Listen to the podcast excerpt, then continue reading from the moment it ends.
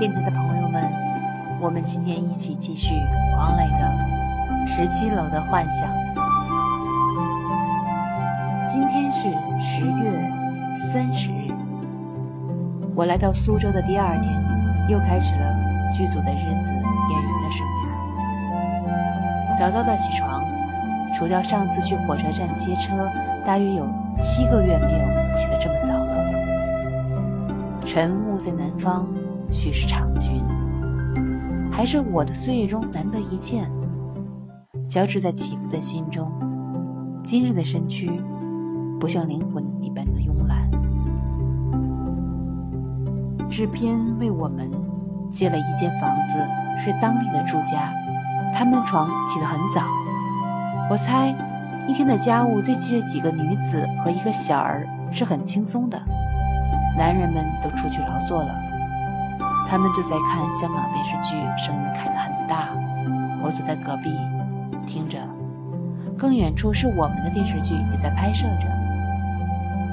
又听着，窗外树梢上有阵阵的鸟鸣，与着现代的人们和古旧的小镇交映着，透出不协调。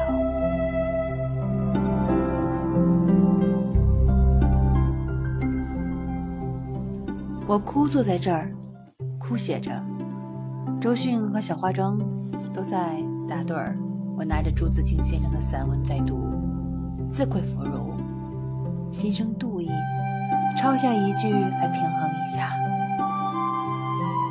去的尽管去了，来的尽管来着，去来去来的中间，又怎样的匆匆呢？心乱顿消。甘愿沉在他的世界里，他们的世界里，文人的世界里，